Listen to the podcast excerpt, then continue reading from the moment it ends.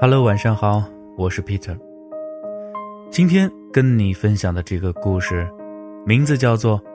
你为什么总是忍不住发朋友圈》。最近呢，国庆节我好多朋友旅行都不发朋友圈了，因为太多微信爆文说，真正有品位的人不需要在朋友圈展示自己，凡事都发朋友圈炫耀是最低级的行为，发没营养的朋友圈简直 low 爆了。所以现在的朋友圈流行清汤寡水，有人干脆空空白白。俨然大方地告诉大家：“我跟这个世界不熟。”有人几乎把日常状态删光了，放几张滤镜冷淡的照片，营造一种“我藏在你捉摸不到的背后的”气质。感觉大家对于朋友圈的态度过于敏感了，大概是微信对人的绑定程度已经越来越深，不管是工作还是生活。大家的人际关系全都捆绑在那里，所以大家对朋友圈也越来越敏感，似乎每条朋友圈都有展示的功能，稍微不慎就会改变你在别人心中的印象。但真的没必要太提心吊胆。其实啊，朋友圈的英文叫 moments，就是负责捕捉、收集和记录生命中的那些时刻。时刻是稍纵即逝的，不加犹豫的，像蝴蝶一样马上就能翩翩而飞的。真心觉得朋友圈是一个很伟大的产品，不但养活了我们这些自媒体人，加速信息的传播，更重要的，我跟很多老朋友的感情都是靠朋友圈维系的。跟这些老朋友呢，也不常见面，平时大家都很忙，也不会贸然私聊干扰对方。但是每天都能随手刷到他们的动态，得知他们生活的变化，顺便在评论区你一言我一语的闲聊，天涯若比邻，慢慢的不再担心老朋友在生命中突然消失，你对他的一切无从得知了。我想大家也有这个习惯吧，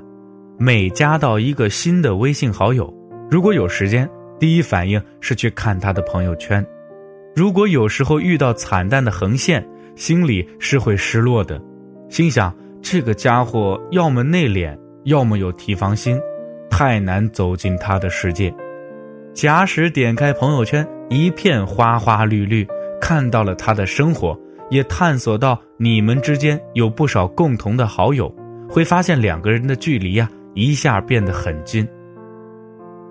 有时候能遇到一些人，发朋友圈的频率极少，但也喜欢从他零星半点转发的文章里窥探到本人的面貌。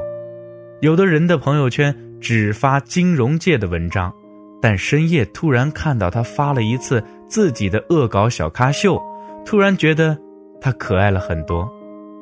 还有人热衷分享，经常本着翻杂志的心态翻一些人的朋友圈。看他最近推荐了什么书，去旧货市场买了什么有趣的小玩意儿，听了哪些好玩的音乐，每次都觉得有不少的收获。有人晒自己住的酒店、吃过的精致餐厅，我也没觉得有什么问题，反倒把它当成了我的私人大众点评，经常跟着他朋友圈的脚步去吃吃喝喝。我并不觉得这些展示是在炫耀，一个坦荡纯粹的人会把展示生活看成是一种真诚的分享，同样也不会把别人的展示看成是炫耀。如果有人用恶意来揣测你，那他要么狭隘，要么根本就不是你的朋友。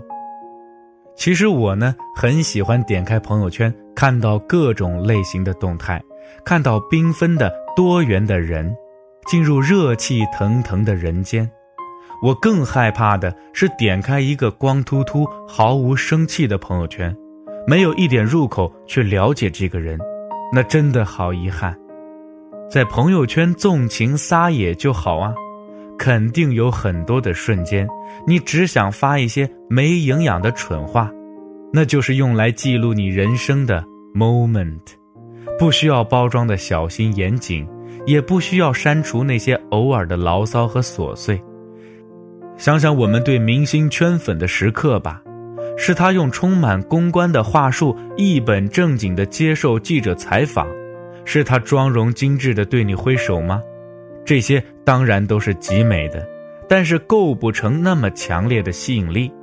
是薛之谦对着镜头犯傻说胡话，是大张伟碎嘴不拘小节，是明星们把生活的小窘迫和小情绪都原貌的展示给你，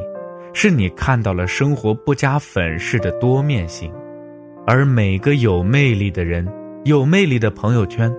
不是因为你看到了清一色。精致的单调，而是看到了有笑有泪，情绪迸发的人生啊。那么今天的故事呢，就先说到这儿了。我是 Peter，咱们明天再见了。